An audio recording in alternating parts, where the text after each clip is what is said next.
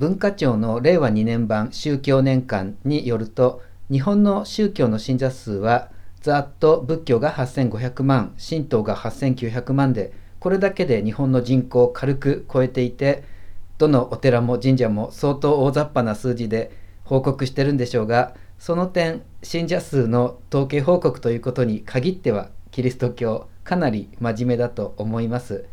キリスト教は190万とかなり少なめですがこれはキリスト教には洗礼というシステムがあるので洗礼を受けている人が信者という明確な基準によって正確に報告している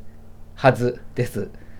とにかく私たちがキリスト教にカウントされているということは先祖代々のお寺の檀家ということになっているとか居住地域の神社の氏子に自動的に含まれているとか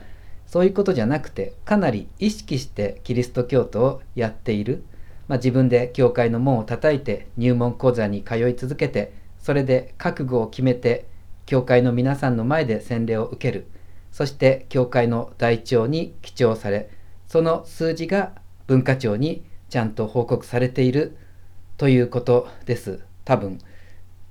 そこで振り返ってみてなんで自分は洗礼を受ける必要があったのかという疑問。実はそれはイエス様の洗礼という出来事についてしばしば抱かれる疑問にきっと通じています。その疑問とは、何でイエス様は洗礼を受ける必要があったのか。ヨハネの洗礼は悔い改めの洗礼なんだから、悔い改めなくてもいいイエス様は洗礼なんか受ける必要ないじゃないか。で、そんな物言いはもう本当に嘆かわしい、情けない小賢しいというか、しゃらくさいというか、ナンセンス極まりないですね。イエス様はヨハネから洗礼を受けたかった。だから洗礼を受けた。それが全てです。そんなイエス様が、神様がなさっていることに対して、まるで鬼の首でも取ったように、罪のないイエス様は洗礼を受ける必要ないじゃないですか。とかいう、こすっからい、塩っ辛いケチをつけるとは、何事だ、何様のつもりだって話です。宗教というのは人間的な論理が正しいから正しいなんてそんな世知辛いつまんない世界じゃありません。そうじゃなくて神様がなさることが正しい。ということで今日も問題解決です。なんで自分は洗礼を受けたのかそんなこと問うことなかれ神様のお望みだったからに決まっています。他の理由なんてどうでもいいことです。イエス様が意味軸も言った通り一羽のスズメも神のお許しがなければ地に落ちることはありません。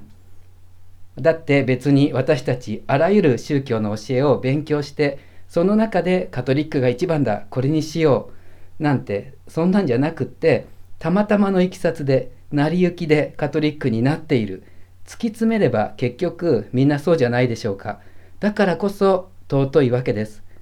洗礼という与えられた恵みに感謝いたしましょう。仏教8500万、神道8900万、キリスト教190万、その他諸宗教740万ということですが、自分が信じさせていただいているものに感謝いたしましょう。